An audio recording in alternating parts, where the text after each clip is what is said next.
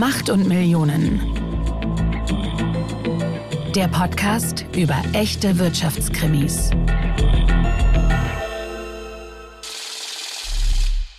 Hallo und willkommen zu einer neuen Folge von Macht und Millionen.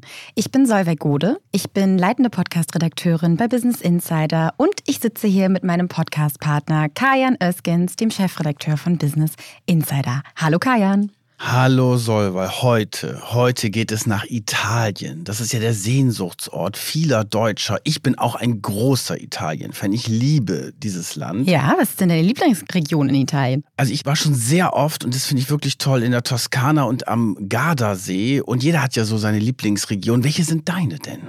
Ich war ja dieses Jahr zu meinem 30. Geburtstag war ich an der Amalfi-Küste und da war ich unter anderem in Positano natürlich und an ja in Amalfi und es war wunderschön, traumhaft. So und was ich auch ganz toll finde in Italien, es gibt glaube ich kein anderes Land, wenn du da über die Straßen gehst, wo die Männer so gut angezogen sind wie in Italien. Ich liebe ja auch diese italienischen Anzüge. Ich trage ja ganz gerne Anzüge. Richtig. Deiner ist ja auch immer von einem italienischen Herrenausstatter. Ne? Ja, den wir natürlich hier nicht verraten, weil dann müsste der ja Werbung dafür schalten. Nein, das machen wir natürlich nicht. Aber ich finde, die sind einfach unglaublich gut angezogen, haben einen Riesenstil. Das stimmt und die sind ja auch oft so charmant, muss man ja sagen. Und wenn ich da immer auf dem Markt bin oder so, dann lasse ich mir auch gerne alle möglichen Käse- oder Wurstsorten andrehen, weil das alles immer so toll klingt und da kaufe ich dann sehr gerne ein. Heute sprechen wir ja auch tatsächlich über einen sehr guten Verkäufer mit einem ganz besonderen Charme. Um wen könnte es anderes gehen als um Silvio Berlusconi? Wir haben jetzt ja über die schönen Seiten von Italien gesprochen. Wir werden heute viel über die Schattenseiten von Italien sprechen. Aber das ist natürlich eine Person, die unglaublich spannend ist und die sich auch einige gewünscht haben von euch. Und deswegen erzählen wir den Fall heute. Ja, Silvio Berlusconi, der ehemalige viermalige italienische Ministerpräsident und milliardenschwere Medienmogul. Er war ein Phänomen wie kein zweiter. Es gab mal einen Artikel über ihn, der gesagt hat, er war Italien. Insgesamt gab es 35 Strafverfahren gegen ihn. Aber jemals nur eine rechtskräftige Verurteilung. Es gab etliche Sexskandale, wir alle kennen den Begriff Bunga Bunga. Ist es heute alles dabei? Es geht um Korruption, Schmiergeldzahlungen, Richterbestechung, Untreue, Prostitution, Luxus und die Mafia sogar. Ja, das wird ein extra Kapitel, was wir drin haben, weil das ist natürlich mit Italien auch sehr stark verbunden. Und natürlich, was du eben schon angesprochen hast, der hat polarisiert. Also entweder hat man Berlusconi geliebt in Italien oder man hat ihn verabscheut. Dazwischen gab es nichts. Ja, er war eine Faszination und auch einer der berühmtesten Prominenten Italiens, muss man sagen. Es wurden sogar über ihn eigene Lieder geschrieben. Gleichzeitig ist er natürlich ein verurteilter Verbrecher, muss man sagen, was ihn nicht davon abgehalten hat, eben Staatschef zu werden und gleichzeitig Milliardär.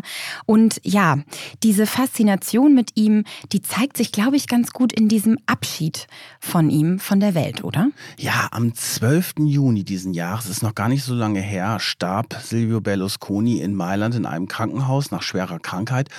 Und zwei Tage später erlebte Mailand, seine Heimatstadt, wirklich ein wahres Spektakel. Das war das Staatsbegräbnis von Silvio Berlusconi und sein Sarg fuhr nochmal durch die ganze Stadt und überall jubelten die Leute. Es gab übrigens auch Gegendemonstrationen, aber die meisten jubelten dort und dann fuhr er vor vor den Mailänder Dom und auf dem Domplatz standen Zehntausende und schwenkten die rot-schwarzen Fahnen vom Fußballverein AC Milan und sie skandierten, es gibt nur einen Präsidenten.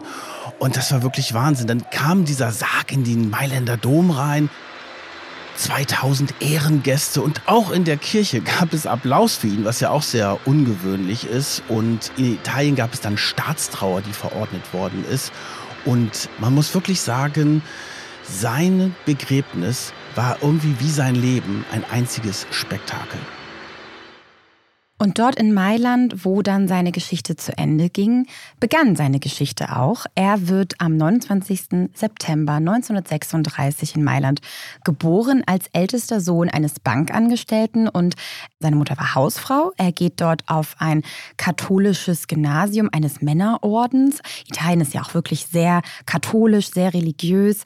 Er studiert dann später an der Mailänder Universität Rechtswissenschaften, macht da 1961 seinen Abschluss und sein Studium. Das hat er sich ja auf ganz spezielle Art und Weise finanziert. Ja, der war wirklich total unterwegs bei seinem Studium. Also als Staubsaugerverkäufer unter anderem, aber was ich noch viel interessanter finde, er war Confrancier. Was ist das? Also der hat quasi, der war schon von vornherein so eine Art Entertainer. Conferencier ist, wenn du so eine Abendgesellschaft unterhältst und durch den Abend führst und so ein bisschen den Entertainer spielst. Und er hat auch gesungen. Er hatte wohl eine sehr gute Stimme und hat dann auf Kreuzfahrtschiffen vor allen Dingen Frank Sinatra Songs gesungen. Und schon während seines Studiums hat er quasi seine Verkäuferpersönlichkeit ausgebaut, dieses Verkäufergehen, das er hatte. Und er galt ja auch als Marketinggenie und das zog sich dann auch wirklich wie ein roter Faden durch seine ganze Karriere. Ja, das kann man so sagen. 1959 fängt er dann aber erstmal als Geschäftsführer eines Mailänder Bauunternehmens an und später wird er dann auch sein eigenes Bauunternehmen gründen. Ich glaube mit schon 25 Jahren, also in wahnsinnig jungen Alter. Er wird dann über die Zeit zu einem sehr bekannten Investoren in dieser Wohn- und Gebäudebranche. Er baut dann ja zum Beispiel so eine ganz spezielle Satellitenstadt, nennt man das dann, die Milano Due. Kannst du noch mal von der erzählen, wie man sich das vorstellen kann? Also das ist eine Stadt, die am Rande von Mailand gebaut worden ist, ganz neu aus dem Boden gestammt. Das waren ja damals die 60er Jahre auch in Italien, geprägt vom Wirtschafts- und Bauboom. Da sind halt tausende von Wohnungen entstanden und gleichzeitig so eine Art Satellitenstadt mit Kino und Einkaufszentrum und alles drumherum. Und Milane Due war deswegen ja auch so spannend, weil es gab damals schon da kommen wir ja später nochmal drauf. Es gab damals schon so die Frage, wo kommt eigentlich das ganze Geld her? Und das wurde auch nicht so richtig beantwortet. Aber er hat sich einen guten Ruf gemacht. Er hatte einen Geschäftssinn. Ne? Also wir haben ja eben davon gesprochen, Verkäufer gehen, aber auch Geschäftssinn, hat sehr gute Kontakte auch in die Politik schon sehr früh geknüpft, weil du brauchst natürlich auch politische Unterstützung für solche riesengroßen Bauprojekte. Und Milane Due ist deswegen auch interessant, weil das war dann der Weg zu seinem nächsten großen Geschäftsbereich Bereich, mit dem er eigentlich richtig berühmt geworden ist. Genau, er hat dann ja gemerkt, okay, in dieser Stadt, was brauchen die Leute? Unterhaltung. Und da ist er einer der ersten, der Kabelfernsehen in dieser neuen Stadt verbaut. Und er wird dann ein TV-Pionier, kann man sagen. Also, er baut in den 70er Jahren eben das Privatfernsehen und das Kabelfernsehen in Italien aus. Und er kauft zuerst eben einen Mailänder Sender und dann mehrere andere kleine lokale Sender durch das ganze Land.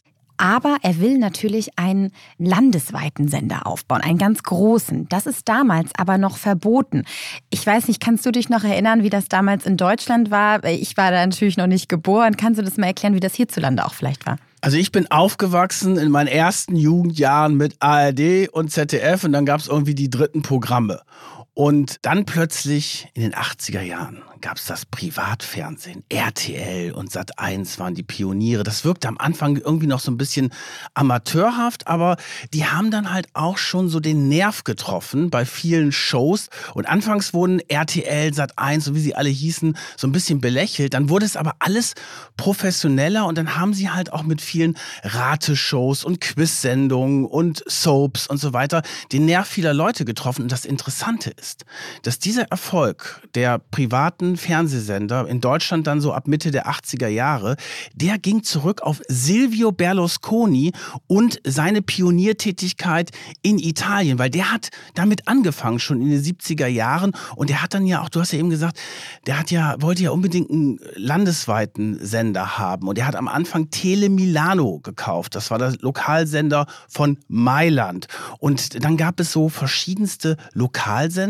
und es war natürlich nur dann interessant auch für Werbekunden, wenn sie in ganz vielen dieser Sender das gleiche Programm bekommen. Und dann hat er das hingekriegt, dass er in diesen einzelnen lokalen Sendern überall das gleiche Programm gespielt hat, weil damals war es noch verboten, dieses landesweite Netz hinzubekommen. Und dann hat er es aber wirklich geschafft, auch durch Unterstützung von der Politik, insbesondere dem damaligen Ministerpräsidenten Bettino Craxi, der spielt eine ganz wichtige Rolle dabei, dass die Gesetze geändert werden. Aber eine Sache fällt mir gerade noch ein. Tutti Frutti. Sagt ihr das was?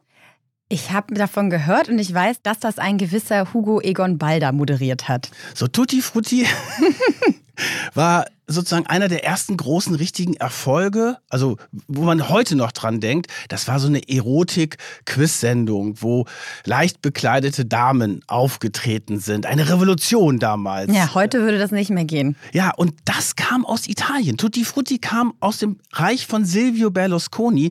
Also viele haben dann gesagt, ja, er hat den ganzen TV-Trash quasi hoffähig gemacht, aber er hat, und das war total interessant, er hat den Massengeschmack der Italiener getroffen mit diesen diesen Shows, hat dann sehr viele Filme eingekauft aus Amerika, so ein bisschen wie der Leo Kirche in Deutschland. Ne? Der war ja quasi auch der Pionier des Privatfernsehens hier in Deutschland, ist dann ja mit seinem ganzen Medienreich dann irgendwann zusammengebrochen. Aber der Silvio Berlusconi war quasi der Leo Kirch von Italien, hat das da aufgebaut und der war ein Vorbild für den Weg des deutschen Privatfernsehens. Ja, ab 1982 übernimmt er dann immer mehr TV-Sender, weil dann eben auch diese politische Hürde und die Gesetzeslage dann aus dem Weg dafür geräumt wurde. Da gehen wir ja auch gleich nochmal drauf ein. Er kauft dann auch seine eigene Werbegesellschaft, Publitalia, und damit deckt er echt zwei Drittel der TV-Werbung in Italien ab. Also wirklich der Wahnsinn. Er wird dann zu einem insgesamten ja, Medienzar, kann man sagen. Also nicht mehr nur Fernsehen, sondern er kauft dann auch noch Kinoketten, Filmproduktions- und Verleihfirmen. Das hängt ja auch alles miteinander zusammen, aber auch Tageszeitungen. Und da gab es dann auch noch mal wieder ja, Richtlinien, die da ihm im Weg standen. Aber auch das hat er wieder irgendwie geschafft, aus dem Weg zu räumen. Und zwischen 89 und 91 schafft er es dann tatsächlich, eine Übernahme von einem der größten italienischen Presse- und Verlagsgruppen durchzusetzen setzen. Mondadori hieß die.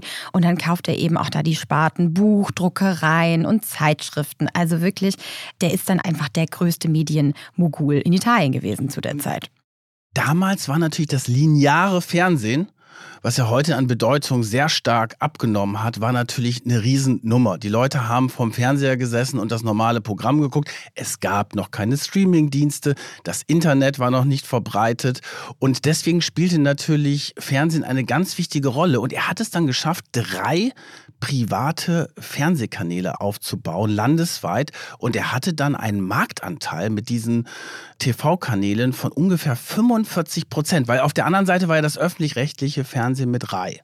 Interessant eigentlich auch, weil damit hat er ja im Prinzip ein Monopol sich aufgebaut und dass da irgendwie gar keine Kontrollen stattgefunden haben. Hier haben wir ja vor Ort unter anderem auch das Bundeskartellamt, die ja auch darauf achten, dass gewisse Übernahmen nicht stattfinden dürfen, damit sich eben nicht ein großer Riese durchsetzt und keine Wettbewerbsfähigkeit mehr da ist. So, er kauft dann aber auch unter anderem, du hast es schon gesagt, den Fußballclub AC Milan.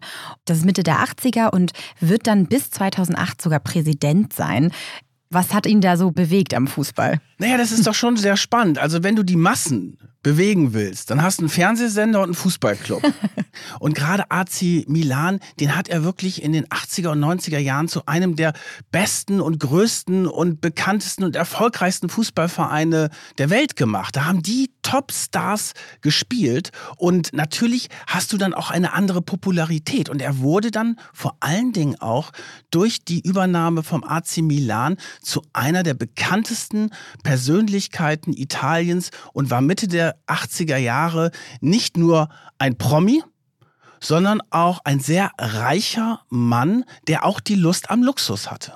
Ja, du hast ja mal aufgezählt, was er da alles an Immobilien hatte. Also ich glaube, er hatte ein Palazzo in Rom, ein Feriendomizil an der Costa Smeralda auf Sardinien. Aber natürlich auch in Mailand hatte er eine ganz krasse Villa. Ja, in Mailand hatte er eine Villa in Arcore, das ist vor den Grenzen Mailands und die hatte über 100 Zimmer. Natürlich einen Swimmingpool logischerweise, aber es war wirklich ein riesen parkmäßiges Gelände, ein Anwesen, das er dort hatte. Und er hatte noch Anwesen in Antigua und Bermudas, also in der Karibik, war er auch noch unterwegs. Also der hat dann diesen Luxus auch wirklich genossen und er ist ja auch aufgetreten jetzt nicht als bescheidener Mensch. Weißt du, was wir im Vorfeld gar nicht geprüft haben? ob er einen Hubschrauberlandeplatz und goldene Wasserhähne hatte. Ja, das stimmt. ich gehe mal von einem Hubschrauberlandeplatz aus, aber er liebte den Luxus, hat ihn auch nach außen gezeigt, ist immer in maßgeschneiderten Anzügen aufgetreten. Oh ja, wir müssen vielleicht auch mal sagen, wie er eigentlich aussieht. Also ihr kennt ihn wahrscheinlich alle, aber was ihn ja charakterisiert, ist, dass Silvio Berlusconi sehr klein war. Also er war 1,64 Meter groß. Er hat dann zum Teil auch Absatzschuhe getragen. Zum späteren Auftreten gehörte dann auch, dass er unter anderem eine Haartransplantation hatte und eben diese sehr gerade Haarlinie. Und ich gehe auch mal stark davon aus, einiges an Botox. Das hat ihn ja auch sympathisch gemacht bei vielen Italienern, dass er gesagt hat, ja, dann war er mal auf der Schönheitsfarm und hat sich ein bisschen Botox spritzen lassen. Also unglaublich eitel, ganz, ganz wichtig, wie er ausgesehen hat. Er hatte ja auch viele, viele Frauengeschichten. Einige waren dann auch für ihn dann nachher politisch gefährlich. Er war mehrfach verheiratet, hat insgesamt fünf Kinder und hat auch immer sehr offensiv vertreten, dass er hübsche Frauen mag. Das würde man heute, glaube ich, nicht so offensiv sagen, aber das ist natürlich in der Zeit damals bei vielen Italienern eigentlich ganz gut angekommen. Deswegen war er ja auch so beliebt, weil das war so einer, der es geschafft hat, aus so einem kleinbürgerlichen Milieu zum Milliardär aufzusteigen. Sein Vermögen bei seinem Tod wurde auf mehrere Milliarden taxiert, liegt irgendwie zwischen vier, fünf, sechs Milliarden, so genau weiß man das ja nicht. Und das ist natürlich so eine super Aufsteigergeschichte. Aber, und jetzt kommen wir dazu, wo kommt eigentlich dieses Geld her? Für die vielen Bauprojekte, diese riesigen Satellitenstädte, die da gebaut worden sind und auch den Aufkauf dieser ganzen TV-Station. Und da spielt dann die Mafia eine ganz wichtige Rolle. Und zwar vor allem die sizilianische Mafia, die Cosa Nostra, weil die war damals in der Zeit quasi die führende Mafia-Organisation. Und so als Anfang der 90er Jahre begannen dann die ersten Ermittlungen. Es gab vorher schon immer Gerüchte, dass die Mafia dahinter steckt. Es hängt natürlich auch mit diesem italienischen System zusammen. Also, wir haben ein großes Nord-Süd-Gefälle. Mailand, wo er aufgewachsen und seine Geschäfte gemacht hat, das ist die reiche Region und die Sizilianer sind natürlich die Armen. Und es war halt eigentlich relativ klar, dass die Reichen immer, ja, an die Mafia Gelder, Schutzgelder zahlen müssen, dass sie teilweise auch erpresst werden, dass es da auch die Gefahr von Entführung gab. Das war eine seiner größten Ängste, insbesondere Anfang der 70er Jahre, als er so seine ersten Schritte als Unternehmer machte und eben langsam zu Geld kam. Er hatte wahnsinnige Angst davor, eben entführt zu werden und dass seiner Familie was passiert. Und da nimmt er dann langsam Kontakt auf zur Mafia. Er möchte quasi selber proaktiv werden und besorgt sich den Schutz der Mafia über einen sehr guten Bekannten, den er im Studium kennenlernt, der auch aus Sizilien kommt. Und zwar ist das Marcello Delutri. Diesen Namen müsst ihr euch jetzt merken, der wird nämlich noch sehr wichtig für die ganze Folge. Ja, der ist nämlich eine total spannende Figur. Der studiert mit ihm in Mailand Jura und steigt dann auch Anfang der 70er Jahre in sein Imperium ein.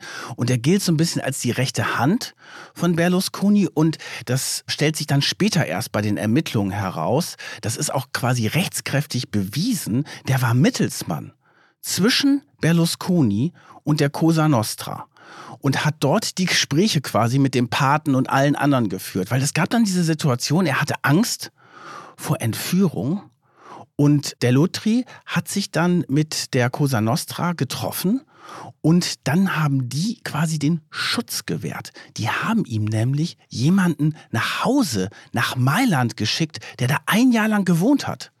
Das war Vittorio Mangano. Der sollte dann oder ist dann sogar wirklich bei ihm zu Hause eingezogen für mehrere Jahre, hat auch seine Kinder zum Teil zur Schule gefahren. Offiziell wurde er der Stallbursche genannt, obwohl es, es da gar keine Pferde gab in diesem Haus. Also hat wirklich mit seiner Familie, mit Silvio Berlusconis Familie zusammengelebt. Ja, und war im Prinzip sein Leibwächter, der von der Mafia kam. Und das kam dann sehr früh eigentlich auch raus dass die, diese Verbindung da ist und dass er da bei ihm gewohnt hat. Aber das konnte Berlusconi irgendwie schnell abstreifen und Vittorio Mangano hat auch gar nichts ausgesagt. Der hat Berlusconi nicht belastet, musste dann auch relativ schnell ins Gefängnis, weil dann eben diese Verbindung zur Mafia nachgewiesen werden konnte und musste dann echt für zehn Jahre ins Gefängnis, hat aber über die ganze Zeit, ich sag mal, die Schnauze gehalten ja, das, diese, und galt deshalb als Ehrenmann im Sinne der Mafia. Ja, das hat ihm auch immer wieder bei diesen ganzen Mafia-Kontakten äh, gerettet. Äh, dieses Schweigegelübde, übrigens der Mangano, der war ja auch als Schutzgelderpresser unterwegs und der hatte ein besonderes Markenzeichen. Der hat nämlich dann den Leuten, die er erpresst hat, immer als Warnung die Totenköpfe von Hunden geschickt.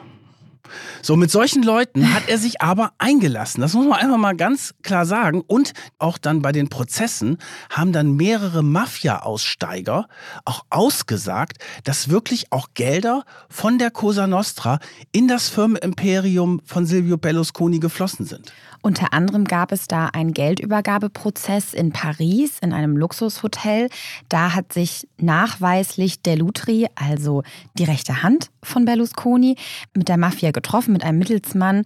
Und die haben da einen Geldkoffer übergeben, wo mutmaßlich rund 10 Milliarden drin gewesen sein sollen. Wahnsinn, 10 Milliarden im Koffer, händisch übergeben. Und das hat dann eben ein Zeuge später auch ausgesagt, dass er das beobachtet hat. Der wurde dann natürlich auch bedroht. Also wir müssen ja wirklich sagen, das ist alles höchst gefährlich, wenn da irgendwann mal jemand ausgestiegen ist aus der Mafia und ins Zeugenschutzprogramm gegangen ist für die. Ja, und äh, diese Prozesse über die Mafia-Verbünde und Berlusconi und der Lutri, die, die ziehen sich über mehrere Jahrzehnte insgesamt. Wir greifen jetzt mal ein bisschen vorweg, aber sie belegen eben eindeutig, insbesondere das Geld für die frühen Bauprojekte von Berlusconi und für diese Fernsehsenderkäufe, die sind ganz klar auf die Mafia zurückzuführen. Die Mafia ist aber nicht der einzige Grund, warum er aufsteigt. Im Prinzip lässt es sich auf drei Gründe zurückführen und wie er sein Netzwerk aufbaut. Also wir haben immer gesagt, Netzwerk mit der Mafia. Dann gibt es aber auch ein starkes Netzwerk mit der Politik, gerade zu Beginn seiner Karriere. Wir haben schon gesagt, es gab ein Verbot für landesweite Fernsehsender. Das war nun aber seine Vision. Und er schafft es dann, sich anzufreunden mit dem damaligen Chef der Sozialistischen Partei, Bettino Craxi. Und der hilft ihm eben dabei, diese Gesetzeslage zu ändern. Das war in den 80er Jahren damals und die Privatisierung des TVs möglich zu machen. Das ist dann später auch sein Trauzeuge bei der zweiten Hochzeit von Berlusconi. Und dann der dritte Grund, insbesondere in seinem Unternehmen Mediaset, das ist sein Medienimperium, da installiert er vor allen Dingen Familienmitglieder und Freunde als Führungskräfte, auch wenn die vielleicht gar keine Erfahrung in diesem Bereich haben. Und dadurch hat er dann natürlich Leute, die da ihm sehr wohlgesonnen sind und die das so lenken, wie er das gerne alles hätte. So, jetzt Anfang der 90er Jahre. Silvio Berlusconi ist ein reicher, ein schwerreicher, bekannter Unternehmer und jetzt entscheidet er sich, in die Politik zu gehen. Da müssen wir nochmal als Hintergrund sagen, Anfang der 90er Jahre gibt es umfangreiche Ermittlungen von damals sehr mutigen Staatsanwälten, insbesondere in Mailand, gegen das ganze Korruptionssystem in Italien vorzugehen. Es war ja nicht nur so, dass Silvio Berlusconi immer wieder in Korruptionsverdacht geriet, es war wirklich alles verflechtet, Schmiergelder, Korruption. Und da haben die Staatsanwälte wirklich riesige Ermittlungen gemacht und haben viele Beweise rangebracht. Und es war wirklich so, dass dann das ganze Parteiensystem zusammengebrochen ist aufgrund der Enthüllungen dieser Ermittlungen von den mutigen Staatsanwälten und auch Bettino Craxi ist darüber gestolpert und plötzlich ist das alles zusammengebrochen, weil das System offengelegt worden ist und das alte Parteiensystem ist Anfang der 90er Jahre quasi zusammengebrochen. Das wäre so, als wenn in Deutschland CDU und SPD wegen allen möglichen Parteispendengeschichten plötzlich von der Bildfläche verschwinden bzw. deutlich schwächer werden kann man sich gar nicht vorstellen eigentlich. Diese Operation dieser Staatsanwälte hieß übrigens Operation saubere Hände. Fand ich ganz spannend, weil sie eben versucht haben, ja dieses Korruptionsnetz auszutrocknen.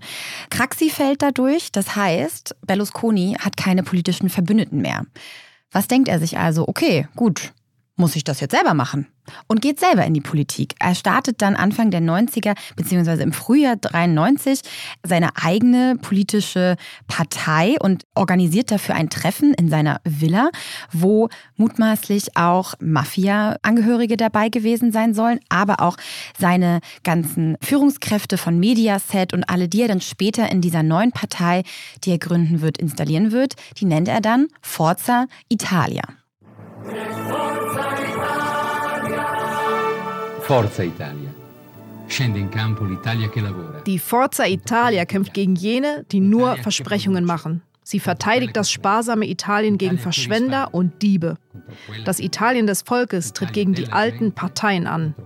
Mit der Forza Italia erschaffen wir gemeinsam ein neues italienisches Wunder. Un nuovo miracolo italiano. Und das ist das Interessante wirklich, wie er diese Partei aufbaut. Weil er hat die Leute für seine Partei aus seinem Medienimperium rekrutiert. Das waren also Leute ohne politische Erfahrung. Aber dann gab es ja so ganz besondere Crashkurse für die.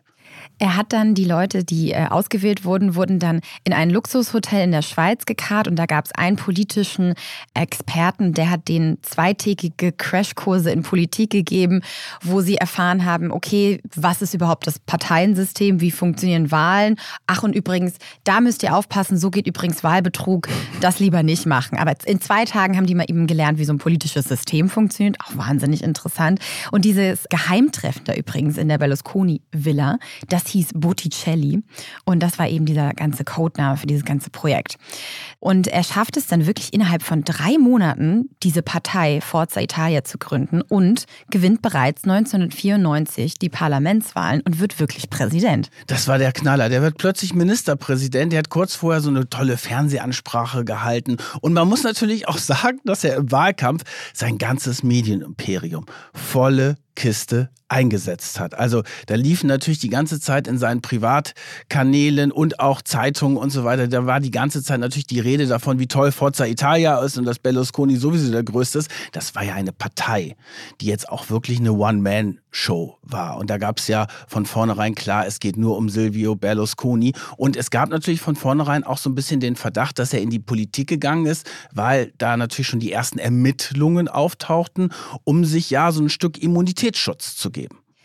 Er hat es ja auch geschafft, so schnell diese Wahl zu gewinnen, weil die Mafia aus Sizilien, die Cosa Nostra, angeordnet hat, dass alle jetzt Forza Italia wählen sollen. Und ist klar, wenn dir da jemand droht, dann machst du das wahrscheinlich lieber. Und Forza Italia hatte dann ganz überraschend super Wahlergebnisse in Sizilien. Da haben sie alle Sitze bekommen. Also natürlich ein Wahnsinn, der dahinter steckte.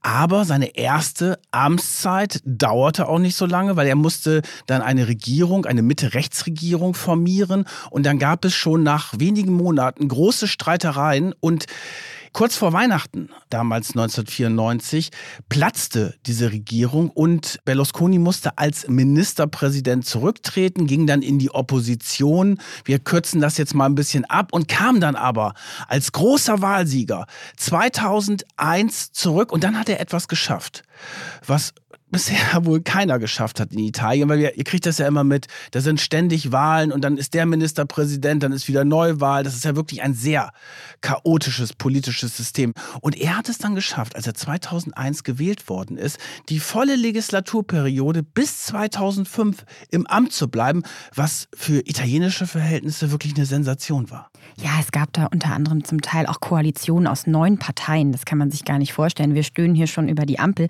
Vielleicht kannst du noch mal ganz kurz erklären, was eigentlich das Ziel seiner Partei war und wo die so einzuordnen sind politisch? Also das war eine sehr konservative Richtung, also eher rechts natürlich, hat sich sehr für einen wirtschaftsliberalen Kurs ausgesprochen, aber er hat den Leuten halt auch das Blaue vom Himmel versprochen. Das muss man wirklich sagen. Sehr populistisch. Sehr populistisch. Da kommen wir später nochmal drauf. Er war der erste Populist von Weltrang und er hat wirklich riesige Versprechen gemacht, quasi das Schlaraffenland.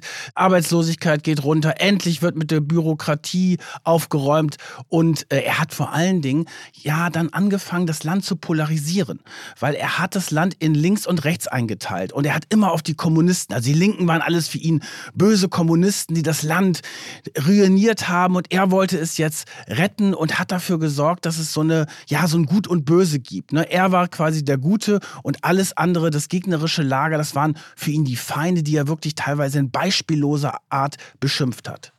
Ich fasse das jetzt noch mal ganz kurz zusammen. Also insgesamt wird er viermal der Ministerpräsident von Italien sein. 94 bis 95, 2001 bis 2005, 2005 bis 2006 und 2008 bis 2011 zuletzt. Insgesamt war er dann dazwischen auch noch mal Außen- und Wirtschafts- und Gesundheitsminister. Also hat er wirklich eine sehr lange politische Karriere hingelegt. Und vor allen Dingen hat er dann auch bei diesen ganzen Treffen, das müssen wir glaube ich noch mal kurz sagen, für ziemlich viele Peinlichkeiten gesorgt. Ja. Das war schon echt krass. Also er hat Angela Merkel aufs Übelste beleidigt. Das werden wir gar nicht im O-Ton sagen. Er hat dann zum Beispiel bei einem Gipfeltreffen, da kam Merkel an und dann hat er sich wie ein Kind hinter einer Säule versteckt und dann sprang er quasi hinter der Säule hervor und schrie Kuckuck. Und Merkel erschrak natürlich und dachte, wo bin ich jetzt auf dem Kindergeburtstag gelandet oder bin ich bei einem internationalen Gipfeltreffen? Er hat sich auch sehr schräg, ja abfällig über Barack Obama geäußert. Ja, rassistisch sogar. Rassistisch. Kurz nachdem der gewählt worden ist, hat er gesagt, ja, der sei jung und schön und gut braun gebrannt. Und diese lange politische Karriere, die ermöglicht er sich durch einige Taktiken. Unter anderem erlässt er immer wieder Gesetze, die für ihn sehr vorteilhaft sind. Die wurden dann sogar Lex Berlusconi genannt. Also das sind dann Gesetze gewesen, die verhindert haben, dass gewisse Straftaten, die er vermutlich verübt hat, dass die dann verjähren nach einer gewissen Zeit oder dass die eben nicht verfolgt werden. Dann gab es auch ein gewisses Amnestiegesetz. Kannst du das nochmal erklären? Ja, da ging es darum, dass er während seiner Zeit im Amt überhaupt nicht angegriffen werden kann vor Gericht. Das hat ihm natürlich auch nochmal Zeit verschafft. Und er hat zum Beispiel auch die Anti-Mafia-Gesetze damals sehr stark abgeschafft und natürlich seinen, in Anführungsstrichen, Freunden aus Sizilien damit auch einen Gefallen getan. Es haben ja dann auch später Leute ausgesagt von der Mafia vor Gericht, also Aussteiger, dass sie durch den Deal mit Berlusconi ja ihre Geschäfte, ihre illegalen Geschäfte in Ruhe weitermachen konnten. Ja, ich habe da mal einen O-Ton so ein bisschen übersetzt. Dank Berlusconi und Delutri, also seinem Anwalt, dank dieser zuverlässigen Leute hatten wir das Land in unserer Hand, hat ein Mafia-Abtrünniger ausgesagt. Und da ist ja in der Zeit auch so ein bisschen, also zwischen Ende der 90er und Anfang der 2000er, muss man vielleicht auch nochmal sagen, gab es da auch innerhalb der Mafia Riesenkämpfe. Es wurden blutige Straßenkämpfe ausgetragen. Es gab einen Wechsel zwischen den Mafia-Bossen.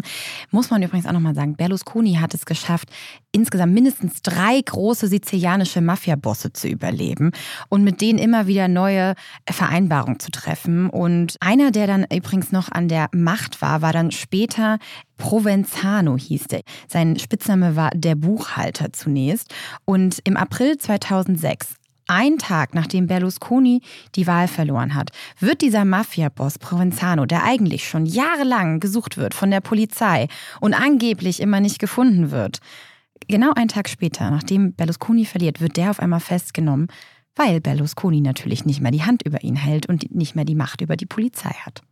So, jetzt könnte man meinen, die Mafia-Kontakte, die ja immer heftiger werden und auch in der Öffentlichkeit und in den Prozessen eine Rolle spielen, haben dafür gesorgt, dass er als Ministerpräsident zurücktreten musste. Aber die Mafia hatte damit überhaupt nichts zu tun, sondern 2011 musste er sein Amt räumen, weil Italien wirklich sich so negativ entwickelt hat in der Wirtschaftskrise. Er hat diese ganzen Reformen, die notwendig waren für das Land aufgrund des wirtschaftspolitischen Kurses, überhaupt nicht angepackt. Dann kam die Finanzkrise und ihr erinnert euch vielleicht noch an diese ganze Euro-Krise. Da war ja Italien wirklich ein Desaster. Italien stand 2011 am Rande der Zahlungsunfähigkeit und darüber ist er im Endeffekt gestolpert und musste dann zurücktreten, weil sich auch die Regierung dann nicht mehr einig war. Er hat Abstimmungen im Parlament verloren. Es hatte keine Mehrheit mehr. Aber neben dieser Geschichte spielte dann auch noch ein sehr heftiger Sexskandal eine Rolle. 2010 kommt erstmals der Skandal um die sogenannte Ruby auf. Sie heißt natürlich nicht Ruby. Ruby war der Showname einer Showtänzerin, die damals 17 Jahre alt gewesen sein soll. Das war ein Luxus-Callgirl, kann man sagen, aus Marokko. Die war eben zu dem Zeitpunkt damals minderjährig, als sie auf einer Party von Berlusconi gewesen sein soll und mit ihm Sex gehabt haben soll. Und es war nicht nur eine Party, über Monate hinweg gab es damals die sogenannten Bunga Bunga Partys. Das war auch so ein, ja, so ein Name, der eigentlich durch Berlusconi entstanden ist. Er hat dann immer so gesagt, ja, das waren so Abendessen, ein bisschen feuchtfröhlich, aber äh, von Sex und so weiter hat er dann natürlich nicht davon gesprochen. Aber das muss man sich mal vorstellen. Er war damals Ministerpräsident und hat diese Bunga Bunga Partys in seiner Villa in Akore gefeiert. Ich möchte mir gar nicht vorstellen, einen deutschen Kanzler, der Partys in seinem Amtssitz feiert. So, und dann war auch noch eine Minderjährige dabei. Und diese Ruby ist dann nach einigen Monaten plötzlich inhaftiert worden. Wegen Diebstahl. Und dann saß sie in Haft. Und was macht Berlusconi? Er ruft dort bei der Polizeiwache an und sagt, ihr müsst Ruby sofort aus, aus dem Knast entlassen. Und dann sagen die, ja, wieso das denn? Und dann hat eine Lügengeschichte aufgetischt, die ist echt der Hammer.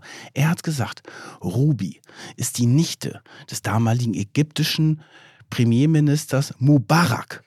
Und wenn Ruby jetzt nicht rauskommt, dann gibt es große diplomatische Verwicklungen. Und ihr als Polizisten wollt doch nicht dafür verantwortlich sein, dass es diesen großen Diplomatenstreit mit Ägypten gibt, weil die Nichte weiterhin da drin sitzt. Sie war natürlich logischerweise nicht die Nichte, aber dann hat die Polizei gesagt, okay, wenn der Regierungschef hier selber anruft und sagt, hm, gibt diplomatische Verwicklung wegen Ruby, dann lassen wir sie mal raus. Und dadurch ist dann eigentlich diese ganze Ruby-Geschichte und die Bunga-Bunga-Partys sind dann bekannt geworden.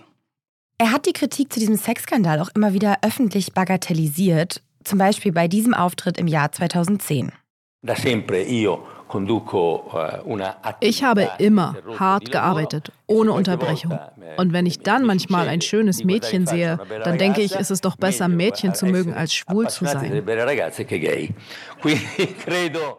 Es ist dann später auch rausgekommen, dass Berlusconi Ruby für ihr Schweigen mehrere Millionen gezahlt haben soll. Übrigens so auch mutmaßlich einigen anderen Teilnehmern dieser Bunga Bunga Partys, damit sie eben nicht davon erzählen. Es kam dann aber auch zum Prozess. Der zog sich auch über Jahre, aber er wurde da eben angeklagt wegen Amtsmissbrauch und dem Vorwurf von Sex mit Minderjährigen. So, und im ersten Urteil gab es sieben Jahre Haft und das Verbot von öffentlichen Ämtern auf Lebenszeit.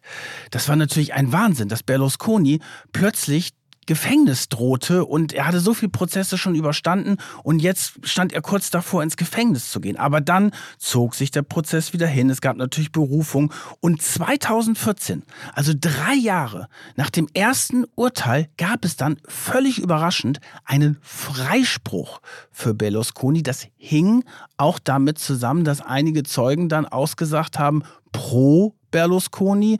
Und das hing natürlich auch damit zusammen, dass die von ihm Geld bekommen haben. Also er kam bei der Ruby-Affäre, wo er kurz davor stand, ins Gefängnis zu kommen, mit einem Freispruch davon. Seiner politischen Karriere hat das aber trotzdem nicht gut getan. Er ist dann 2011 im Zuge dieser ganzen Skandale und eben dem mangelnden Rückhalt aus der Bevölkerung wegen der Wirtschaftskrise ist er dann zurückgetreten.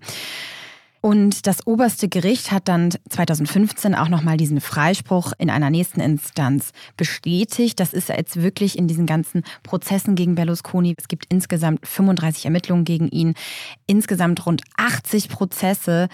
Das kommt ja immer wieder vor, dass es wirklich in mehrere Instanzen geht. Er geht auch immer wieder dagegen vor und gibt nicht auf. Und dann wird es auf einmal in der letzten Instanz, obwohl es in der ersten eine Verurteilung gab, wird er dann auf einmal freigesprochen oder es ist verjährt, weil weil sich das eben über Jahre gezogen hat. Und so kommt er da irgendwie immer mehr durch. Er hat selber ja mal gesagt, das Zitat habe ich von dir gehört, ich habe 86 Prozesse mit 3672 Gerichtsterminen ertragen und er soll wohl Anwalts- und Gerichtskosten in Höhe von 700 Millionen Euro dafür insgesamt bezahlt haben. Ja, und er hat öffentlich dann auch immer die Richter und die Staatsanwälte beschimpft, also wirklich massive Justizschelte betrieben. Und natürlich muss man sich fragen, was ist das für ein Justizsystem, was da über Jahrzehnte geherrscht hat? Du hast das ja eben schon berichtet von dem Ruby-Prozess, aber es gab ja noch einen anderen Prozess, wo man ja auch das Gefühl hat, da, da kann doch etwas mit Recht und Gesetz nicht stimmen. Da geht es nämlich um den Marcello Dell'Utri, die rechte Hand, der Mittelsmann zur Cosa Cosa Nostra.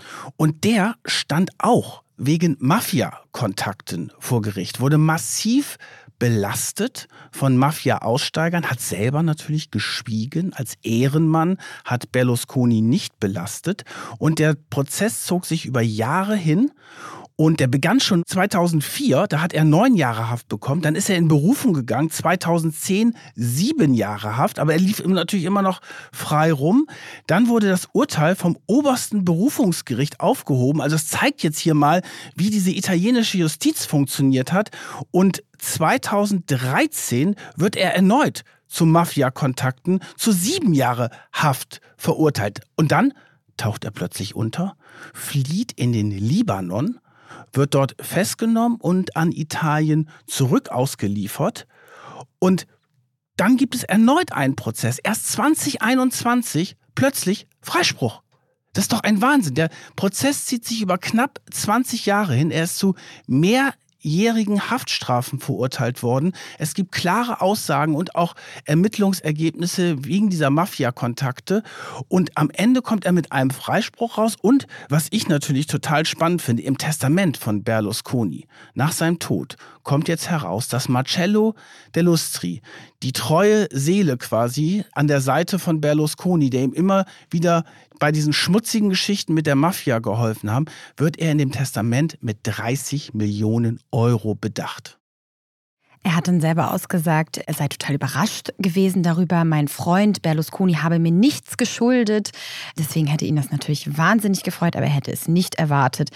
So kann man sich seinen Freund natürlich auch erkenntlich zeigen mit 30 Millionen Euro. Ein einziges Mal hat's ihn dann aber erwischt, Solver. Ein einziges Mal, und deswegen können wir auch sagen, er ist vorbestraft, ist er verurteilt worden. Aber dieses Verfahren war auch echt eine Farce. Ja, das ist letztendlich im Vergleich, finde ich, zu dem ganzen Rest ein vergleichsweise kleines Vergehen in Anführungszeichen, wenn wir hier wirklich über Mafia-Kontakte und so sprechen. Und es gab da übrigens auch Ermittlungen, ob er in mögliche Attentate involviert gewesen sein soll.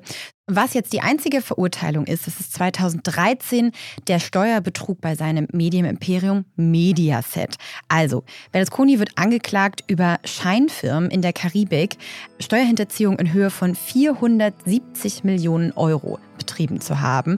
Er soll nämlich Film- und Fernsehrechte zu überhöhten Preisen verkauft haben und die Ausgaben dafür dann in seinen Bilanzen der Firma höher eingetragen haben, als sie eigentlich waren. Und dieses Verfahren wegen Steuerbetrugs, Bilanzfälschung und Veruntreuung, das zieht sich dann auch zwischen 2005 und 2013. 2013 wird er dann verurteilt.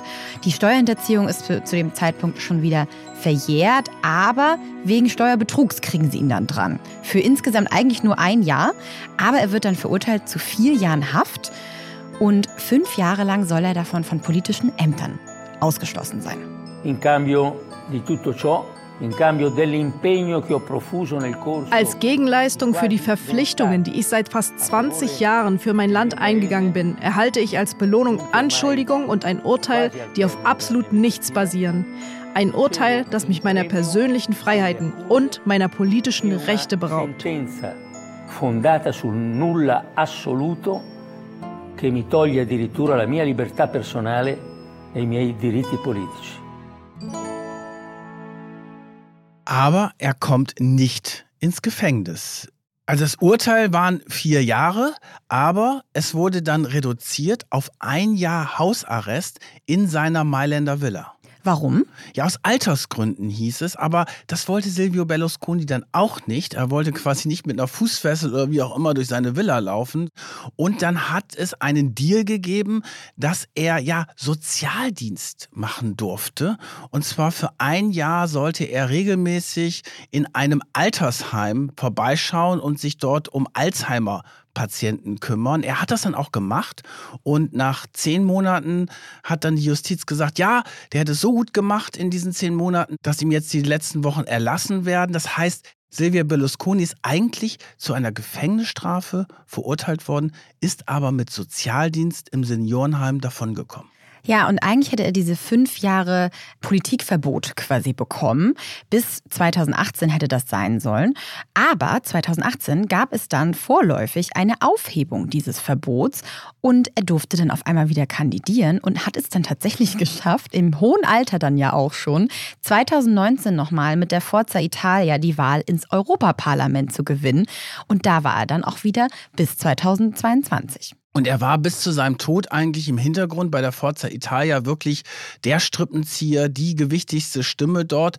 Und er hat es ja auch geschafft jetzt mit der neuen Regierung, der Rechtsregierung unter der Führung von Giorgia Meloni, wieder mit der Forza Italia quasi als Juniorpartner in die Regierung zu kommen. Also er hat quasi bis zu seinem Tod als Politiker die Strippen gezogen und ist dort wirklich äh, sehr einflussreich gewesen, auch wenn er keine Regierungsämter mehr hatte.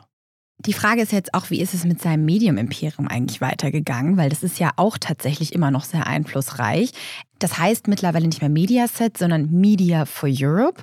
Und er hat damit ja dann auch einige Privatsender in Italien nochmal gekauft und ist jetzt auch sogar Mehrheitsgesellschafter von einem deutschen Unternehmen von Pro7 Sat1. Das war ja ein Deal, den wir auch bei Business Insider beleuchtet haben. Ja, sehr umstritten. Er ist da jetzt Großaktionär und diese Berlusconi-Gruppe, die ja jetzt geführt wird von dem Sohn Pier Silvio und der Tochter Marina, die sind ja momentan dabei, eine europäische Fernsehallianz aufzubauen, neben ihren italienischen Sender, auch mit einem spanischen Sender und halt mit Pro7.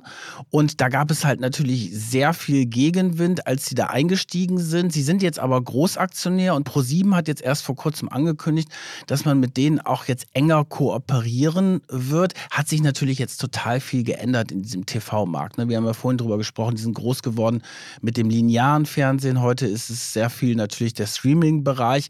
Aber in Deutschland war man natürlich sehr beunruhigt, dass bei einem der großen Sender Berlusconi Berlusconi mitspielt. Sein Vermögen übrigens, als er dann stirbt, das taxiert sich dann auf mutmaßlich so 6 Milliarden Euro. Also Forbes hat mal gerechnet so ungefähr 7 Milliarden US-Dollar. Und 61 Prozent seiner Beteiligung sind dann eben zur Hälfte an die Kinder aus erster Ehe, die du auch schon genannt hast, Marina und Pierre Silvio. Und die andere Hälfte ist dann an die Kinder aus der zweiten Ehe gegangen. Und eben der Rest dann auch noch an den Marcello Di Lutri, was wir gesagt hatten, 30 Millionen. Aber was ist denn sein politisches Erbe? Ja, das ist natürlich wirklich eigentlich sehr fatal, weil er ist ja angetreten, auch mit diesem Saubermann-Image Anfang der 90er Jahre, wo er gesagt hat, er will aufräumen in diesem Land, er will das Land so erfolgreich wie einen Konzern führen und äh, will Italien wieder in die erste Reihe bringen. Und das ist natürlich überhaupt nicht gelungen. Also wir sind jetzt ja nicht die Italien-Experten politisch, aber wir haben natürlich sehr viel dazu gelesen und die Bilanz Bilanzen, die man dort hört, die sind wirklich desaströs. Ja, also es gab da unter anderem einmal in einem Artikel das Urteil, er hinterließ seinen Nachfolgern ein politisches und wirtschaftliches Trümmerfeld mit einer polarisierten Gesellschaft. Und bereits 2006 hat der damalige Premier Prodi ihm vorgeworfen, Italien mit seinen Medien, also seinem Medienhaus und seiner Form eines sogenannten postdemokratischen Regierens versklavt. Und er soll die Mentalität und die Werte der Menschen systematisch verändert haben, also wirklich das politische System und eben aber auch die Werte der Gesellschaft komplett verändert haben, ganz dramatisch. Was mir auch immer wieder auffällt, insbesondere auf meinen Reisen, wenn ich dann junge Italiener und Italienerinnen treffe, dass die wirklich das Land verlassen und fliehen, weil sie dort keine Perspektive und keine Zukunft haben, weil es eben die Arbeitslosigkeit insbesondere unter den Jungen so hoch ist, weil es da kaum Ausbildungsmöglichkeiten gibt und die ziehen dann, wenn sie es sich leisten können, in andere europäische Länder, um da halt irgendwie eine Chance zu haben. Er ist natürlich auch von vielen belächelt worden. Auch hier in Deutschland waren wir ja immer fassungslos, dass so einer immer wieder gewählt wird. Und da gibt es natürlich diverse Erklärungen. Wie kann es sein, dass einer, der ja auch nachweislich lügt, der peinlich auftritt, der Leute beschimpft, der die Justiz beschimpft, dass der immer wieder gewählt wird? Und das ist ein besonderes Phänomen, auf das wir jetzt noch mal kurz eingehen wollen, weil natürlich er hat ja diesen Aufstieg geschafft und er hat äh, mit dem TV-Sendern hat er natürlich den Nerv vieler Italiener getroffen. Die fanden das toll, was er dort im Fernsehen gemacht hat. Und so ein Verkäufer, was er im Fernsehen gemacht hat, so ähnlich hat er auch die Politik verkauft. Und viele Italiener fanden das toll, wie er aufgetreten ist, dass er so jemand war, der auch zu seinen Schwächen gestanden hat und der ja diesen Aufstieg gehabt hat, der den Luxus zelebriert hat, so nach dem Motto, oh, der traut sich was. Und er wollte die Italiener nicht umerziehen. Er hat gesagt, ihr, so wie ihr seid, mit euren Schwächen, so nach dem Motto, naja, mit der Steuer müssen wir es nicht so ganz genau nehmen und Baugenehmigung braucht man auch nicht immer, so ein bisschen diese kleine Schummelei. Da haben die sich natürlich ein Stück in Berlusconi auch wiedererkannt und er hat in seinen Wahlkämpfen natürlich den Nerv getroffen. Und das ist, glaube ich, eine ganz wichtige Erkenntnis aus der Ära Berlusconi. Er war der erste Populist, der den Weg bereitet hat für viele andere.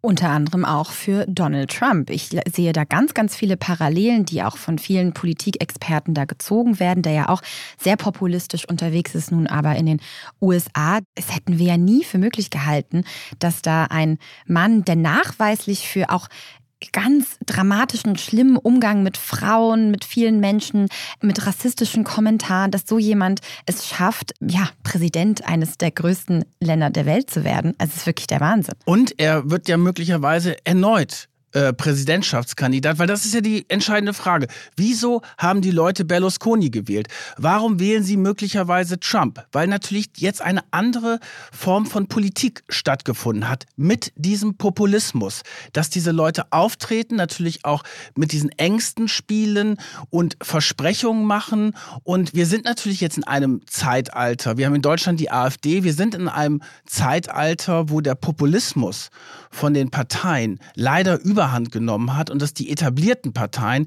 eher ins Hintertreffen geraten. Und das ist eine Entwicklung, die Berlusconi eingeleitet hat, quasi für die ganze Welt. Er war dann Vorbild für andere Populisten. Ich finde das natürlich nicht gut, aber das war natürlich auch etwas, was mit diesem politischen Stil zu tun hatte und natürlich auch mit dieser ungeheuren Medienmacht, über die Mafia haben wir auch gesprochen, aber diese Medienmacht, ich glaube, das ist nochmal so ein ganz wichtiger Punkt, weil das ist doch Wahnsinn, wenn die ganze Zeit natürlich in den eigenen Medien dafür getrommelt wird, weil Trump hatte ja auch seinen Sender in den USA. Ja, Fox News. Und das wäre vergleichbar, wenn Scholz jetzt hier Pro7 Sat1 gehören würden und der da immer nur positive Werbung über sich laufen lassen würde. Da gibt es natürlich hierzulande genug Gesetze, die diese Trennung durchsetzen, dass äh, das eben nicht möglich ist, so etwas, dass da keine politische Werbung von dem Inhaber für sich selbst gemacht werden kann in, im Fernsehen. Aber das ist da ähm, etwas anders gewesen. Also so toll wir ja beide Italien finden, wenn man jetzt so bei diesen politischen Geschichten, bei diesen Mediensachen über die wir jetzt gesprochen haben, die Parallelen ziehen zwischen Deutschland und Italien, da fühle ich mich eigentlich in Deutschland sehr wohl. Weil die Vorstellung, dass unser Kanzler irgendwelche komischen Partys feiert und dass abends bei Pro7 und RTL die ganze Zeit gesagt wird, dass Olaf Scholz der beste Kanzler für Deutschland ist und dass die Gegner quasi diffamiert werden, das ist etwas, was ich mir gar nicht vorstellen mag. Ja, ich mir auch nicht. Vor allen Dingen finde ich es auch interessant und aber auch sehr beängstigend, wie er eben jetzt wirklich dieses ganze Land hinterlassen hat. Wir haben es zu Eingangs gesagt, er war Italien, jetzt hat er Italien so hinterlassen. Er ist eben auch erst dieses Jahr gestorben. Ich bin sehr gespannt, wie lange sein Erbe das Land noch beeinflussen wird und wie das vor allen Dingen auch für die jüngere Generation und die Wirtschaft äh, Italiens weitergeht. Wir werden es sehen. Es bleibt spannend. Wo, in welches Land gehen wir denn eigentlich in der nächsten Folge? Dürfen wir es schon verraten? In der nächsten Folge reisen wir auf einen ganz anderen Kontinent, wo wir bisher noch gar nicht waren, bei unserer internationalen Staffel. Genau, wir gehen jetzt wirklich mal ganz woanders hin. Wenn ihr schon Ideen habt und mitraten wollt, dann schreibt uns doch eine E-Mail an macht und Millionen at businessinsider.de oder eine Nachricht bei Instagram, da antworten wir dann auch. Und da kriegt ihr natürlich auch den Hinweis-Post, falls ihr ein klein bisschen Hilfe braucht. Ich gebe noch ein bisschen Hilfe. Oh. Es ist nicht Australien.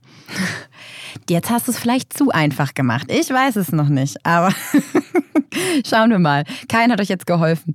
Vielen Dank, dass ihr zugehört habt. Mir hat es sehr viel Spaß gemacht mit dir, Kajan. Und dann hören wir uns bei der nächsten Folge wieder. Tschüss. Tschüss. Macht und Millionen. Eine Produktion von Business Insider. Redaktion Solvay Gode und Kajan Öskens.